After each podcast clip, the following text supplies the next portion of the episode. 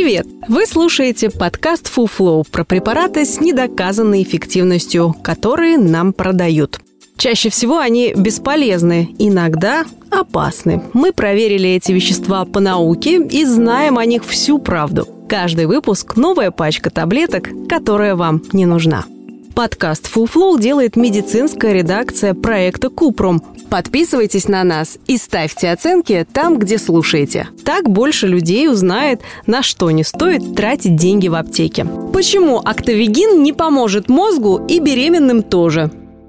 В этом выпуске говорим про Актовигин, один из наиболее популярных нейропротекторов в России. Он входит в двадцатку самых продаваемых лекарств. Им лечат голову после инсульта и больных деменцией, назначают пациентам с сахарным диабетом и беременным. Но за 25 лет продаж препарата эффективность актовигина так и не получилось доказать. Действующее вещество актовигина – вытяжка из крови телят. По словам производителя, препарат улучшает всасывание глюкозы и кислорода в тканях, то есть буквально заряжает клетки энергией. Его даже принимали велосипедисты, участники гонки Tour de France. Правда, позже выяснилось, что препарат никак не повлиял на результаты спортсменов. Актовигин производит крупнейшая японская фармацевтическая компания Takeda Pharmaceutical. Это ключевой продукт компании на рынках России и СНГ. В США и Канаде актовигин запрещен, как и любые другие лекарства с компонентами животного происхождения. А в странах Западной Европы, Австралии и самой Японии не одобрен в качестве лекарства. На сайте производитель пишет, что у него есть убедительные доказательства того, что актовигин работает при четырех состояниях – когнитивных нарушениях заболеваниях после инсульта, поражении периферических нервов при сахарном диабете,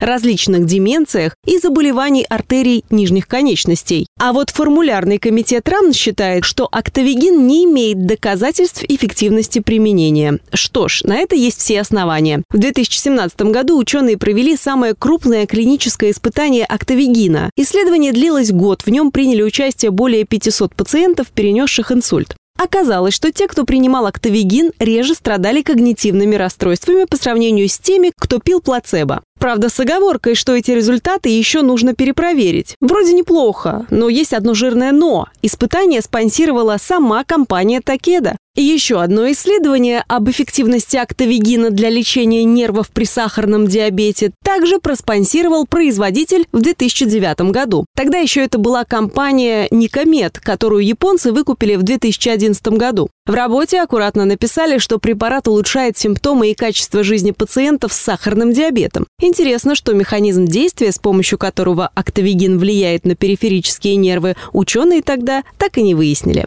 Зато независимый обзор журнала «Диабет, ожирение и метаболизм» оценил влияние различных лекарств на нервную систему пациентов с диабетом и подчеркнул, что актовигин не получил одобрения Управления по санитарному надзору за качеством пищевых продуктов и медикаментов США и Европейской медицинской комиссии из-за сомнительной эффективности. На официальном сайте производителя нет никакой информации о том, что препарат нужен беременным. А в инструкции указано, что он потенциально опасен для плода. Но в России актовигин назначают очень часто на любой стадии беременности. Анализ Высшей школы экономики показал, что 100% опрошенных акушеров-гинекологов прописывают актовигин пациентам с плацентарной недостаточностью. Акушер-гинеколог Алексей Рудзевич усомнился в разумности назначения актовигина беременным и написал на своем сайте, что препарат помогает только беременным в России. Он заметил, что столь любимый докторами препарат как минимум должен быть анонсирован в инструкции, а как максимум всерьез обсуждаться в международных медицинских журналах.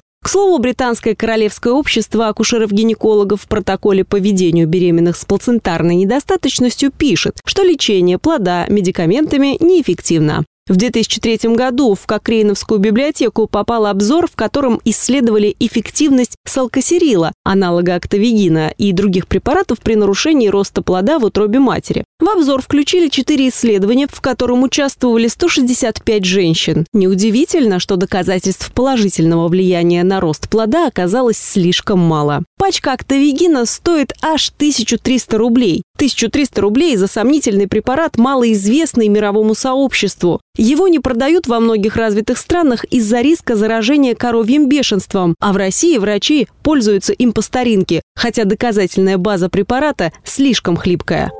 Это был подкаст «Фуфлоу», в котором мы рассказываем о препаратах с недоказанной эффективностью. Ставьте звездочки, комментарии и делитесь подкастом с друзьями и близкими. Так мы вместе убережем их от фуфла. Все мифы о здоровье мы собираем в подкасте «Купром», а в проекте «Без шапки» говорим о медицине с лучшими врачами и учеными. Ссылки есть в описании.